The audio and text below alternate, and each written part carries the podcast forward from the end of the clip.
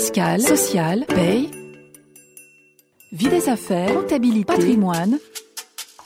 RF Play, RF Play, la chaîne de la revue fiduciaire de l'information à la formation. Les pratiques d'experts.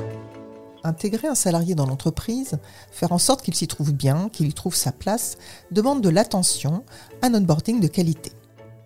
Nous savons bien que ça va être une des clés de la réussite d'une embauche, de la motivation, de la fidélisation du salarié. Alors imaginons le challenge quand l'opération est multipliée par 5, 10, 20 salariés ou plus. Comment intégrer des salariés à la suite d'un rachat? C'est la question que je vais poser à Françoise Bénard, DRH de Fortero France. Madame Bénard, bonjour. Bonjour.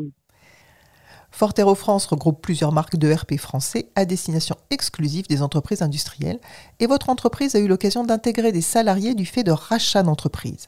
Quelles sont les difficultés d'intégration de ce que je vais appeler une collectivité de salariés?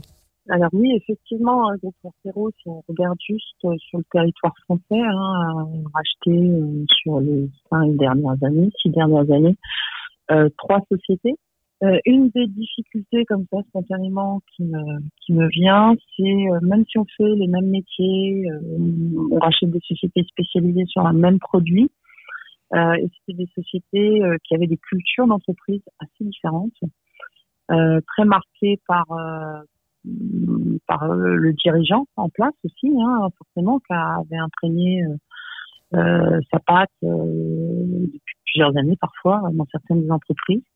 Donc, une des difficultés euh, premières, bah, c'est le changement culturel quand vous rachetez une entreprise.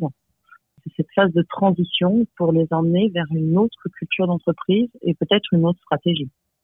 Alors comment justement on peut rapprocher des cultures d'entreprise, notamment comme, quand vous l'avez dit, elles ont été marquées pendant plusieurs années?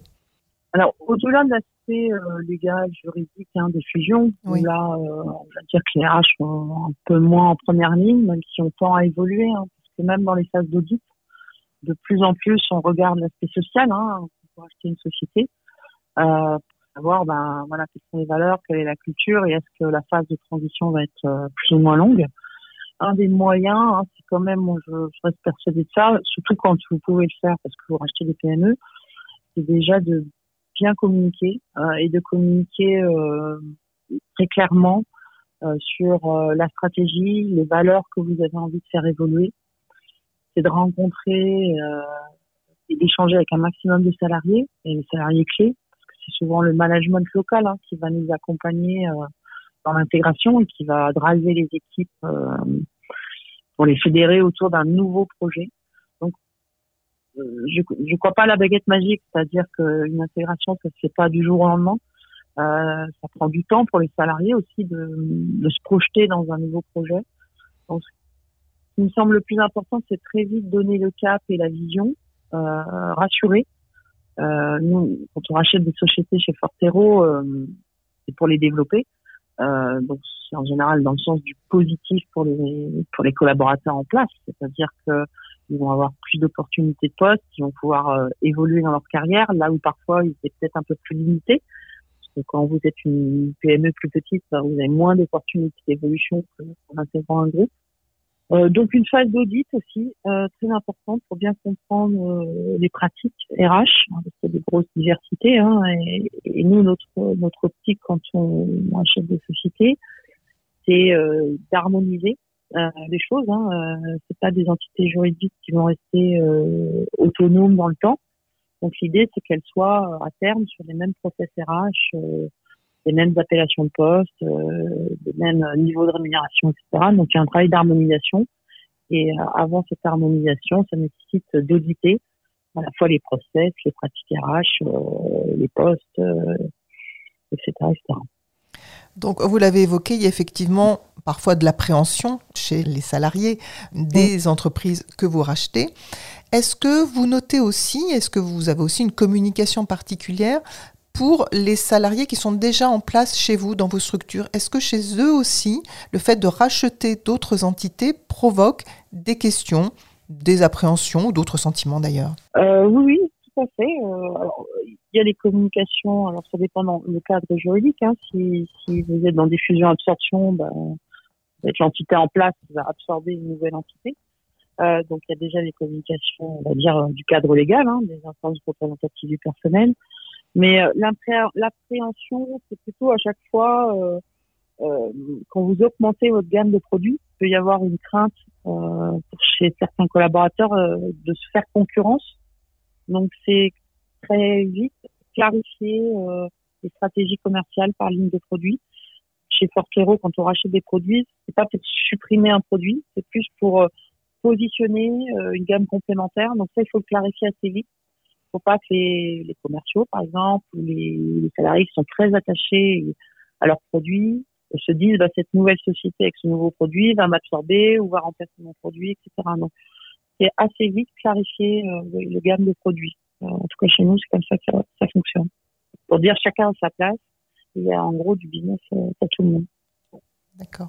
Alors donc il y a, c'est très clair, une complémentarité des produits qui va se qui va se mettre en place petit à petit. Est-ce que vous allez aussi avoir une, j'allais dire une complémentarité des équipes et une mobilité des équipes entre les diverses entités qui va se mettre en place? Tout à fait. C'est, c'est l'intérêt, hein, c'est l'intérêt aussi pour les collaborateurs. Là, on le voit, là, nous, sur nos entités françaises, on a des, des anciens managers qui étaient sur leur entité historique et qui aujourd'hui drive des équipes euh, bah, euh, multiproduits et des équipes d'autres d'autres sites qui ont été absorbés.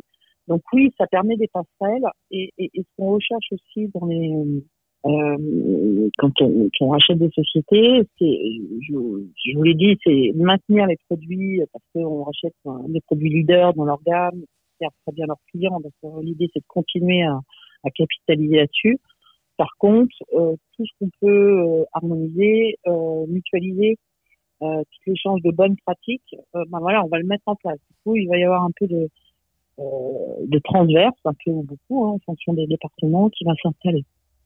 Et alors, comment vous accompagnez justement les équipes dans cette nouvelle façon de travailler, euh, avec, euh, bon, on l'avait dit au début, des cultures d'entreprise qui pouvaient être euh, différentes, au-delà même des process en fait, et comment vous accompagnez peut-être de façon spécifique les managers à maintenant se gérer des équipes comme ça transverses? On les forme. Après, des, on, ça passe aussi beaucoup par la convivialité, hein, ce que vous pouvez faire. plus difficilement quand vous rachetez des boîtes de plusieurs milliers de personnes. Quand nous, on rachète des sociétés voilà, entre 50 et 100, 200 personnes. Pour l'instant, c'est à peu près le, le modèle. Bah, du coup, vous pouvez créer des moments d'échange, euh, faire des réunions interservices pour dire, bah voilà, euh, la pratique actuelle dans cette société. Donc, les managers peuvent se rencontrer de manière euh, informelle et ça, ça crée du lien et se rendre compte assez vite, comme on, on, rachète dans des mêmes gammes de produits qui font le même métier en fait. Après, du coup, ça crée du lien assez vite. Donc je dirais que c'est par la rencontre euh, et la proximité qu'on arrive à créer ce lien, même si on est sur des sites distants. Après, ce qu'on a aussi, ce qu'on fait beaucoup chez nous, c'est très vite de mettre des rythmes de communication euh, que les sociétés rachetées n'avaient pas. Tous les trois mois, on parle à l'ensemble de nos employés euh, sur les gammes de produits, sur la vie de la société, etc. On instaure très vite le rythme des réunions mensuelles avec les managers du coup, qui peuvent aussi entendre leurs collègues exprimer euh, sur les mêmes problématiques, les mêmes indicateurs.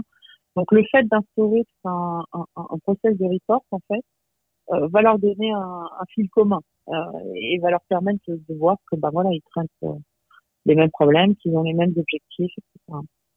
Est-ce qu'il y a une, information euh, complémentaire que, que, vous souhaiteriez donner par rapport euh, aux précautions à prendre, à la réussite comme ça d'intégration de, de, de, salariés suite à un rachat? Euh, Il faut pas minimiser. Alors, souvent, on le minimise parce qu'on euh, n'a pas les mains dedans.